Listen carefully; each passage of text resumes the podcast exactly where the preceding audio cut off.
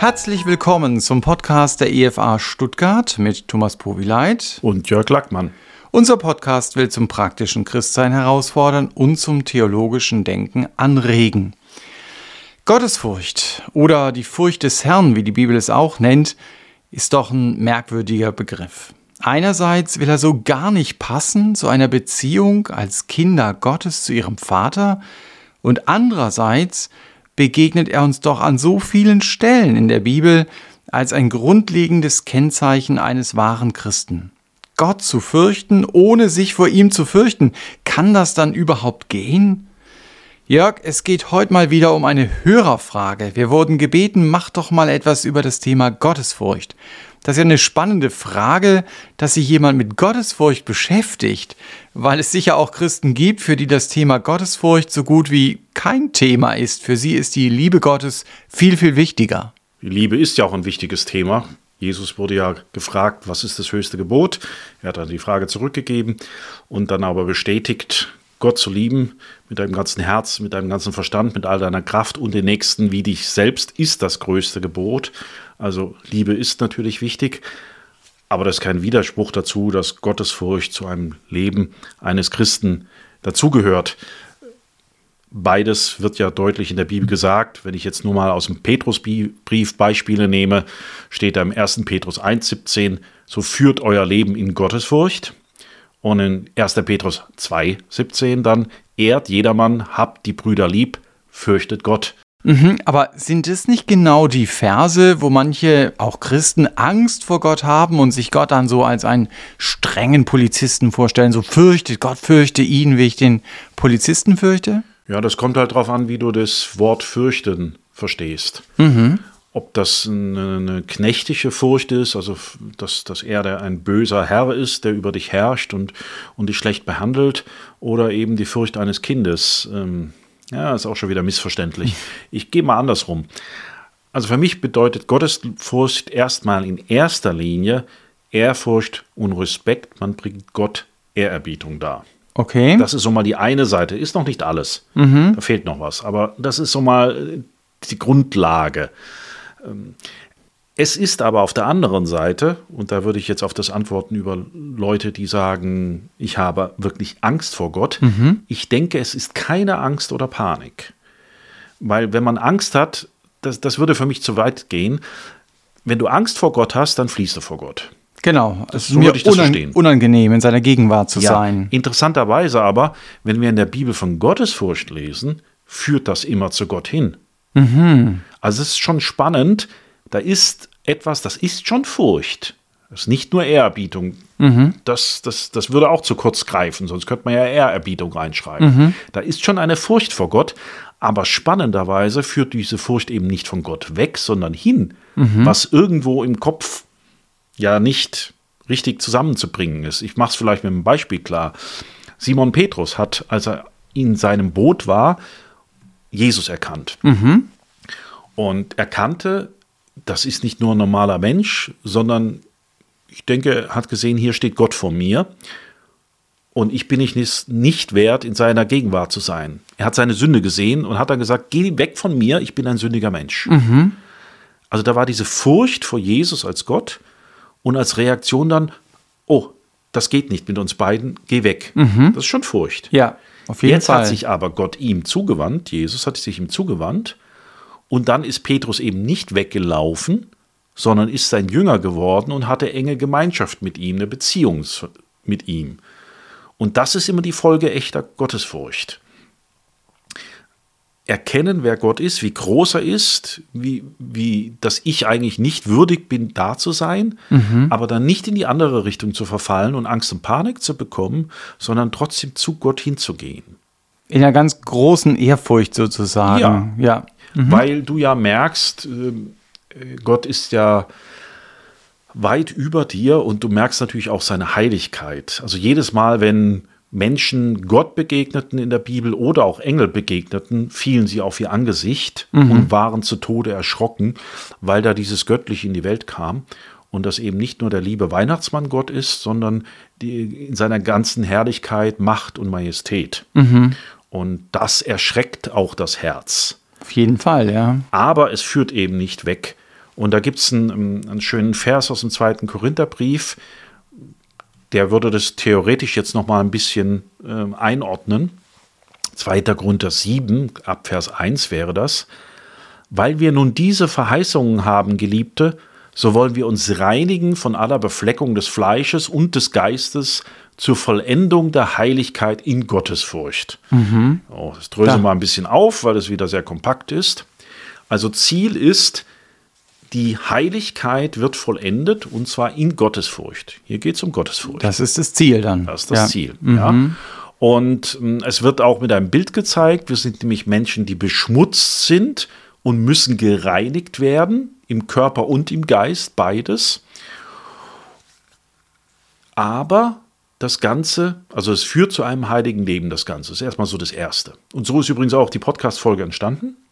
Eine Schwester hat uns geschrieben, hat das Thema angeregt mhm. und hat auch von sich berichtet. Ich fasse es ein bisschen kürzer zusammen, dass verfremdet wird, dass sie früher Eheprobleme hatten, sie und ihr Mann. Mhm. Und nur aus Gottesfurcht, weil er sich fürchtete, gegen Gottes Gebote zu verstoßen, hat ihr Mann sie damals nicht verlassen und sie haben es dann durchgestanden mhm. mit Gottes Hilfe. Mhm.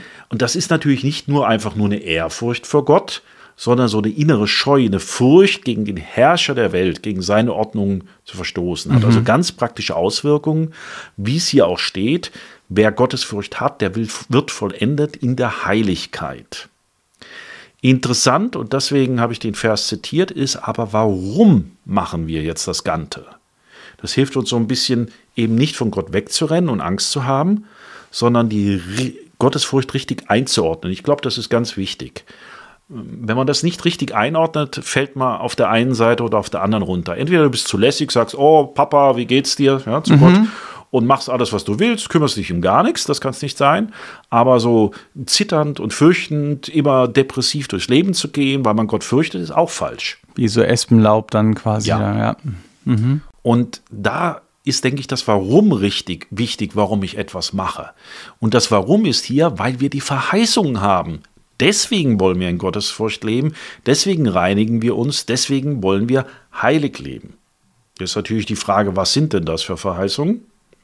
Das steht davor, ich lese mal ab Vers 14, ganz bekannter Vers, zieht nicht an einem fremden Joch mit Ungläubigen. Ja, wird öfters zitiert. Mhm. Denn was haben Gerechtigkeit und Gesetzlosigkeit miteinander zu schaffen? Und was hat das Licht für Gemeinschaft mit der Finsternis? Wie stimmt Christus mit Belial, also mit einem Götzen, überein?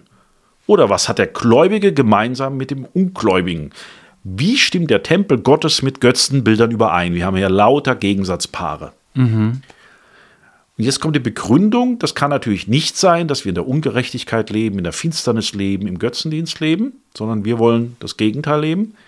Warum? Denn ihr seid ein Tempel des lebendigen Gottes. Wie Gott gesagt hat, Jetzt Zitat aus dem Alten Testament. Ich mhm. will in ihnen wohnen und unter ihnen wandeln und will ihr Gott sein und sie sollen mein Volk sein. Darum geht hinaus von ihnen und sondert euch ab, spricht der Herr, und rührt nichts Unreines an. Und ich will euch aufnehmen und ich will euch Vater sein und ihr sollt mir Söhne und Töchter sein, spricht der Herr, der Allmächtige. Also ein Leben Gerechtigkeit, in Gericht, trennen, trennen von den Götzen kommt hier letztendlich aus der Gnade, nämlich Gott wohnt in uns ist unser Vater, wir sind seine Söhne und Töchter. Mhm. Das ist so der Ursprungspunkt. Und deswegen rennt man auch nicht weg. Weil man eben geliebt ist, in die Familie aufgenommen ist und Gott in uns wohnt. Und das ja ein wunderbares Vorrecht ist. Das ist ein sehr vertrautes Miteinanderleben. Aber er ist natürlich immer noch der Herr, der Allmächtige, der unser Vater jetzt ist. Mhm, mh. Er ist nicht einfach hier der was weiß ich. Von nebenan da. Ja, ja. genau sowas, mhm. ja. Sondern ähm, das ist wie wenn du in die Königsfamilie reingeboren wirst, da verhältst du dich eben anders oder solltest in den meisten Fällen. Solltest, von, ja. Ja, wenn ich gerade an so ein paar Nachrichten denke in den letzten Jahren. Also du solltest dich anders verhalten. Mhm. Da ist was ganz anderes da. Wir leben in der Heiligkeit und das ist so ein bisschen die Spannung, ja? In der Familie, er ist unser Vater, aber ist er natürlich der Herr, der Allmächtige.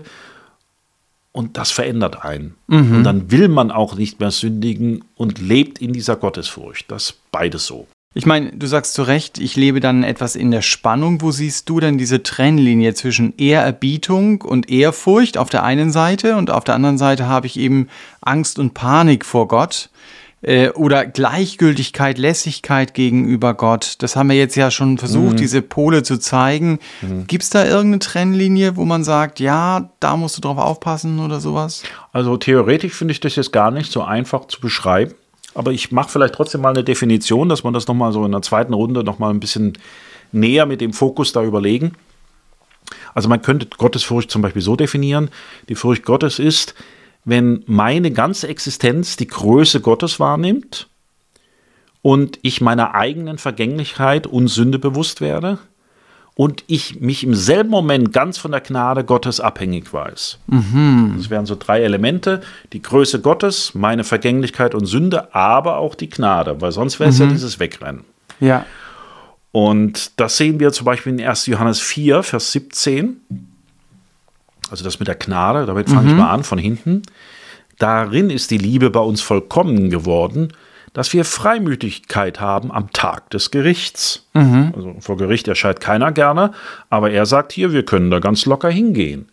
Denn gleich wie er ist, so sind auch wir in dieser Welt. Furcht ist nicht in der Liebe, sondern die vollkommene Liebe treibt die Furcht aus, denn die Furcht hat mit Strafe zu tun. Wer sich nun fürchtet, ist nicht vollkommen geworden in der Liebe. Mhm.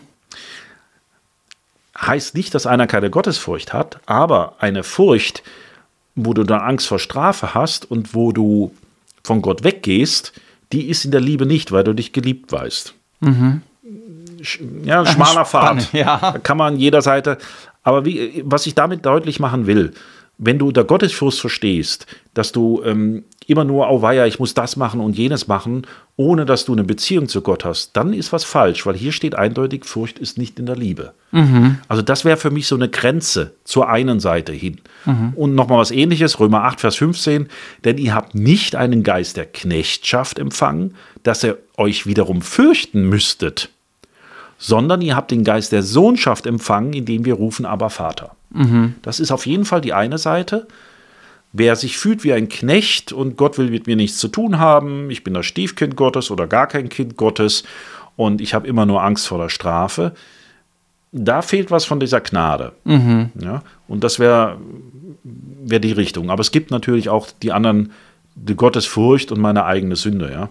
Ja. Die anderen ich, Seiten. Ich meine, es gibt ja auch diejenigen, ähm, du hast gesagt, der hat, der hat, die Gnade nicht verstanden. Ja. Und es gibt ja die anderen, ich sag mal, die die Gnade missverstanden haben, mhm. die dann eben sagen, naja, ist mir doch egal, also die Gebote sind dann doch egal oder sowas in der Richtung. Das wäre die andere Seite, wo man vom Pferd runterfällt. Mhm.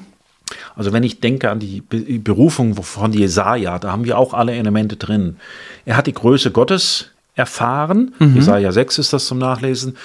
Und ist, das ist zum Beispiel so beschrieben, dass er nur den Saum, also das, den unterste Kant des, des Kleides von Gott, das hat den ganzen Tempel gefüllt. Also mhm. Gott war riesig in diesem Bild. Mhm. So hat er die Größe Gottes empfinden. Und sobald du natürlich die Größe Gottes empfindest, kommt sofort die Reaktion, du weißt, du, du kannst vor ihm nicht bestehen. Ja, wer bin ich quasi? Mhm. Und da hat Gott dann den Engel geschickt, der eine glühende Kohle hatte, die seine Lippen gereinigt haben. Mhm. Bild dafür, dass er eben von Sünde befreit wurde. Mhm. Ja. Folge dann aber, dass er sich in den Dienst hat stellen lassen. Und natürlich das machen wollte, was Gott entspricht. Also wenn du Gott erfahren hast, wie kannst du dann gegen seine Gebote verstoßen? Wenn mhm. du erkennst, es gibt einen Gott und wie groß er ist und wie weit du von ihm entfernt bist. Also wenn du da eine Beziehung hast, dann wirst du doch nicht danach sagen, ach, ist mir alles egal, weil du hast ja diesen gewaltigen und auch fürchterlichen Gott, der mal die ganze Erde richten wird, den hast du ja erfahren. Wie kannst du jetzt umgekehrt dann danach sofort sündigen? Aber was heißt das, Jörg? Heißt das jedes Mal, wenn ich sündige, dann habe ich Gott vorher nicht erkannt? Ähm, ja, ja, ja, würde ich so sagen. Okay. Aber, aber es gibt einen interessanten Vers auch ähm, über, über die Furcht Gottes im Psalm 34, Vers 10, da steht, die Gott fürchten, haben keinen Mangel. Passt auch erstmal nicht zusammen. Mhm. Wie äh, versorgt er uns jetzt? Was hat das mit Gottesfurcht zu tun? Interessant ist, wenn man den Psalm mal ganz liest, wie der entstanden ist. Da hatte nämlich David sehr viel Angst vor Saul, mit mhm. Recht, weil Saul hat Mordversuche unternommen gegen ihn. Er ist dann nach Gad geflohen, also hin zum Meer, heute Gazastreifen. Ja. Damals Philisterland, heute auch. Ja. Philister auf, ähm, auf ähm, Arabisch ja. heißt Palästinenser, mhm. ist dasselbe Wort. Und da hat er sich wahnsinnig gestellt. Da war also keine Gottesfurcht, da hat er unheimlich Menschenfurcht gehabt. Aber wenn mhm. man den Psalm mal liest, so im Nachhinein, als er in der Höhle zur Besinnung kam, hat er gesagt, Gott, du hast mich befreit und mhm. ich fürchte dich mhm. und ich habe keinen Mangel. Davor war aber das volle Gegenteil. Also er hat sich ja wahnsinnig gestellt, weil ja. er sich ähm, ja als nicht bei Sinnen darstellen wollte, dass sie ihn wegschieben Die oder haben so. erkannt, das ist König David, das ist der Feind von uns, den bringen wir jetzt um. Deswegen mhm. hat er sich wahnsinnig gestellt, dass man gesagt hat, naja, was willst du den jetzt, der liegt am Boden, mit dem hast du jetzt nichts mehr, der ja. ist eh schon irre. Ja, genau. Das war sehr große Angst, die er da hatte. Und kurz danach sagt er, ich fürchte Gott. Und die, die Gott fürchten, haben keinen Mangel. Davor hat er aber das genaue Gegenteil gelebt. Ich glaube, mhm. so sind wir Menschen. Also theoretisch natürlich ja, wenn du Gott erfährst, dann hast du so eine heilige Ehrfurcht wie ein Jesaja und wirst so handeln. Aber oft wird es halt auch so sein wie bei einem David. Das ist in unserer menschlichen Natur einfach noch so drin, ähm, dass das passiert. Grundsätzlich würde ich aber sagen, wenn ich mal an Mose denke oder an Stephanus, von beiden wird berichtet, dass sie, als sie Gott begegneten, ihr Gesicht glänzte. Mhm. In beiden Fällen. Und bei Stephanus steht dann daraufhin, danach, also Stephanus hat Gottes Herrlichkeit wiedergespiegelt, ist Gott begegnet, mhm. konnte er mit Glauben und mit Kraft wirken, bis hin zum Märtyrertod. Also ich glaube, das ist schon so die normale Folge, aber so eine Erfahrung eines Davids gibt es natürlich auch. Und was mir jetzt wichtig ist, wegen diesen Abgrenzen zu mhm. allen Seiten, ich glaube, Gottesfurcht ist nie alleine da. Das ist eine ganz entscheidende Aussage. Du hast immer auch Gotteserkenntnis, mhm. weil sonst ist das nur so eine äußerliche Heiligkeit, die du vielleicht machst, weil es die Gesellschaft macht, die Gemeinde macht, andere machen, deine Familie. Aber wenn du Gott nicht erkennst, dann ist das. Bringt's nichts. Ja, da, da, da fehlt dies, das Fundament. Also man erkennt die Größe Gottes, das Erkenntnis, ja, und auch die eigene Sündhaftigkeit im Gegensatz dazu. Das sind beide Sachen der Erkenntnis. Dann aber gibt es auch Gott Vertrauen, weil sonst würde man ja von ihm wegrennen, mhm. wenn das nicht dabei wäre. Genau, das haben Und wir ja deutlich gemacht. Die Beispiele, die wir gesehen haben, waren alles Menschen, die schon irgendwo zusammengebrochen sind, als sie Gott gesehen haben in einer gewissen Weise, aber deswegen sich nicht abgewandt haben, sondern mehr noch zu ihm hingezogen mhm. würden, was irgendwo paradox ist. Mhm, richtig. Ja. Also wir haben Gottesfurcht, wir haben Gottes Erkenntnis und wir haben Gott Vertrauen, aber wir haben dann auch Gehorsam. Mhm. Also einfach zu sagen, ach, ist mir alles egal, dann hat man die Heiligkeit Gottes nicht verstanden, dann ist das nicht im Herz angekommen. Mhm. Aber das ist so ein Mix, ja. Und wenn du aber merkst, okay, das ist, es muss alles da sein, das Vertrauen, der Gehorsam, die Erkenntnis und die Gottesfurcht, dann hast du, glaube ich, eine gesundere Sicht von dem Ganzen und ähm, bist nicht in der Gefahr, in die eine oder in die andere Richtung wegzurennen. Mhm. Ja. Aber es ist ja nun auch tatsächlich so, wenn wir das Alte Testament zum Beispiel anschauen, dass dieser Wert der Gottesfurcht ja ganz stark betont wird im Alten Testament, oder? Ja, und auch sehr positiv. Also bei uns ich denke mal, das Erste, was uns so einfällt, wenn wir Gottesfurcht hören, ist, oh, das ist ja ein negativer Begriff. Mhm. Für den muss man sich verteidigen. Mhm. Das haben Leute im Alten Testament überhaupt nicht so empfunden.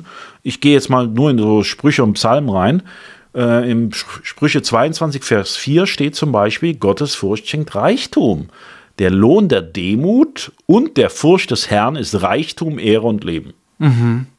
Wird kein Mensch heutzutage mit Gottesfurcht zusammenbringen. Gottesfurcht führt zum Leben sozusagen. Ja, und zur Ehre und zum Reichtum. Mhm. Was ist denn das? Mhm. Oder was ich eben schon gesagt habe, Psalm 34, Vers 10, die Gott fürchten, haben keinen Mangel. Mhm. Also Gottesfurcht schenkt etwas als Folge, und zwar Reichtum, ein Leben in Fülle, Leben. Mhm. Deswegen auch der Titel des Podcasts Gottesfurcht führt zum Leben. Gottesfurcht schenkt auch Sicherheit nach dem Alten Testament. Sprüche 14, Vers 6 zum Beispiel. Wer den Herrn fürchtet, hat eine sichere Festung. Mhm. Ja, weil er für dich kämpft. Das ist schon eher einsichtig. Und Gottesfurcht bietet auch Güte und Schutz. Also wieder alles sehr positiv gesehen, und gar nicht so wie wir vielleicht heute. Nehmen wir mal Psalm 21. Wie groß ist deine Güte, die du denen bewahrst, die dich fürchten und die du an denen erzeigst, die bei dir Zuflucht suchen angesichts der Menschenkinder. Du verbirgst sie im Schutz deines Angesichts vor den Verschwörungen der Menschen, du verbirgst sie in einer Hütte vor dem Gezänk der Zungen. Mhm. Sehr schön für unsere Zeit. Also wer äh, dem, dem die ganzen Verschwörungen zu viel werden und das ganze Streiterei und das Gerede, Psalm 21, Vers 20, 21, Gott beschützt uns, wenn wir ihn fürchten. Mhm. Vor solchen Dingen auch. Steht drüber. Ja. Oder noch, das vielleicht abschließend, so mehr allgemein, Gottesfurcht bringt Weisheit. Also ich glaube, der eine Vers, äh, den hat jeder auswendig, Sprüche 1, Vers 7, die Furcht des Herrn ist der Anfang der Weisheit. Klar. Das hat jeder so. Mhm. Also wenn du wissen willst, wer Gott ist, wieder umgedreht, gell? wenn du Gott erkennen willst, dann brauchst du Gottesfurcht. Mhm. Und vorhin habe ich gesagt, wenn du Gottesfurcht richtig haben willst, musst du auch Gott erkennen. Mhm. Gehört alles irgendwie zusammen. Oder ähm, wo die Furcht des Herrn ist, da ist Weisheit, sagt Hiob in Kapitel 28, Vers 28. Und Sprüche Vers 15, Vers 33 heißt zum Beispiel, die Furcht des Herrn ist es, die zur Weisheit führt. Und ehe man zu Ehren kommt, muss man Demut lernen. Mhm. Ja. Also das ist ja dann eine Kombi, die du im Alten Testament häufiger hast. Gottesfurcht und Weisheit. Ja. Also hast du ja ein paar Verse ja. jetzt auch zitiert. Hast du da irgendwie mal griffige Beispiele? Wie sieht denn das im Alltag aus, dass Gottesfurcht als Folge Weisheit hat? Mhm. Wir könnten ähm, das Thema Menschenfurcht nehmen zum Beispiel. Weil das ist was, was ja immer wieder einem im Alltag begegnet, dass man ja, wie wird der andere reagieren? Man macht nur was, um Erwartungen zu entsprechen. Mhm. Man hat Angst, in eine Konfrontation reinzugehen oder jemandem das zu sagen, was einem eigentlich stört und andere Dinge. Und bei manchen ist das stärker ausgeprägt, bei anderen etwas weniger stark. In Sprüche 29, Vers 25 steht da zum Beispiel, Menschenfurcht ist ein Fallstrick. Wer aber auf den Herrn vertraut, der ist geborgen also Gottesfurcht, Vertrauen. Mhm. Oder Galater 1, Vers 10, gehen wir mal ins Neue Testament. Rede ich denn jetzt Menschen oder Gott zuliebe? Das ist die große Frage, die Paulus da gestellt hat. Mhm. Mache ich das alles nur, um bei Menschen gut zu stehen? Oder suche ich Menschen zu gefallen? Wenn ich allerdings dem Menschen noch gefällig wäre, so wäre ich nicht ein Knecht des Christus. Mhm. Und ein mhm. Knecht fürchtet seinen Herrn. So indirekt die, die Furcht. Ich glaube, wenn du Gott fürchtest, dann verlierst du die Menschenfurcht immer mehr. Weil du vor ihm stehst, ja. Eben.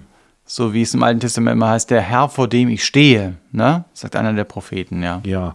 Und auch mit diesem Schutz, du hast auch nicht mehr so viel Angst. Du hast natürlich immer noch Angst, das ist klar, aber Gott ist größer als diese Angst.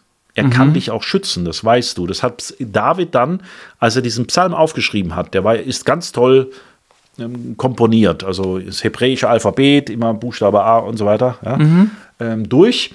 Das hat er natürlich nicht in der Höhle sofort danach gemacht. Da war so der erste Entwurf, stelle ich mir vor, und später hat er das ausgearbeitet. Ich mhm. glaube nicht, dass es so genial ist, das sofort emotional nach dem Ereignis, wo er sich wahnsinnig gestellt hat, aufschreiben zu können. Mhm. Aber da war so das, das, erste, das erste Skript, wo er aufgeschrieben hat. Und da wurde ihm dann klar, Gott hat mich beschützt, nicht er selber durch seinen klugen Einfall, sich wahnsinnig zu stellen, sondern es war Gott, das hat er gesehen. Mhm. Mhm. Er, er bewahrt mich und dadurch kann er auch den Menschen dann wieder ähm, mutiger entgegentreten, weil er weiß, Gott ist in meinem Rücken und ich mache das natürlich nicht wegen denen, sondern es gibt eine andere Realität. Ich werde einmal in der Ewigkeit sein, da wird auch beurteilt, was ich gemacht habe und dann kann ich jetzt nicht hier Kompromisse eingehen mhm. oder andere Dinge. Mhm. Und wenn da die Gottesfurcht immer größer wird, zusammen mit dieser Liebe, ja, immer dieses mhm. Zusammenspiel, dann wird das andere kleiner. Die Menschenfurcht. Ja. Mhm. Und dann hast du mehr Freiheit. Mhm. Es befreit unheimlich, wenn du nicht der Gefangene von anderen Menschen bist. Mhm sondern das aus Liebe machst und das aus Überzeugung machst und das machst, was Gott sagt. Mhm. Da fällt mir ein Beispiel ein aus dem Neuen Testament, als Pilatus dann vor Jesus steht und sagt, ey, ich habe Macht. Und Jesus sagte, ja, du hättest keine Macht, wenn sie dir nicht gegeben wäre. Mhm. Also das heißt hier, der Jesus lebt auch in Gottesfurcht und deswegen muss er keine Angst vor Menschen haben oder so. Also finde ich ein super Beispiel, das du gebracht hast, jetzt Gottesfurcht und Weisheit. Du hast ja am Anfang gesagt, die Hörerfrage kommt von einer Person, die dann auch in ihrer Ehe einiges durchzustehen hatten und wo die Gottesfurcht ja eine große Hilfe gewesen ist. Ne? Äh, das kann man ja auch in der Bibel wahrscheinlich wiederfinden, wo man einfach merkt, doch, Gottesfurcht hilft auch in solchen kritischen Situationen. Ja, und wenn man mal eins der klassischen Ehe Kapitel nimmt, Epheser 5, steht da doch ta tatsächlich am Anfang als Überschrift, ordnet euch einander unter in der Furcht Christi. Mhm. Was hat das mit Ehe zu tun? Und äh, da gibt es dann noch viele Sachen, ja, die Frauen sollen sich unterordnen dem Mann, der Mann ist das Haupt, der Mann soll sich aber opfern, wie Christus sich geopfert hat und lieben und hingeben, damit er sie heiligt. Also da, da ist sehr viel hat da mit Gott zu tun und mit Christus als Vorbild, wie man miteinander als Ehepaar umgehen soll. Und ich denke, das Interessante ist, wenn du Gott fürchtest, dann kannst du dich zurücknehmen. Dann mhm. musst nicht du Recht behalten. Dann musst nicht du dich durchsetzen. Dann kannst du auch mal sagen, da habe ich jetzt Geduld, weil Gott hat alles in der, mhm. im Griff. Ja? Mhm. Ähm, du musst nicht miteinander kämpfen. Gott kämpft für dich, wenn es das mhm. ist. Oder er, er, sorgt für deine Dinge. Du wirst auch nichts Falsches tun, dass du Böses mit Bösem vergilt. Auch Ehepaare können was Böses mit tun, mhm. weil du eben Gott fürchtest. Also das spielt unglaublich auch in diesen Ehealltag mit rein, was sich damals ja ähm, tatkräftig bewiesen hat. Mhm. Dass ich weiß, über mir steht einer, der ist größer.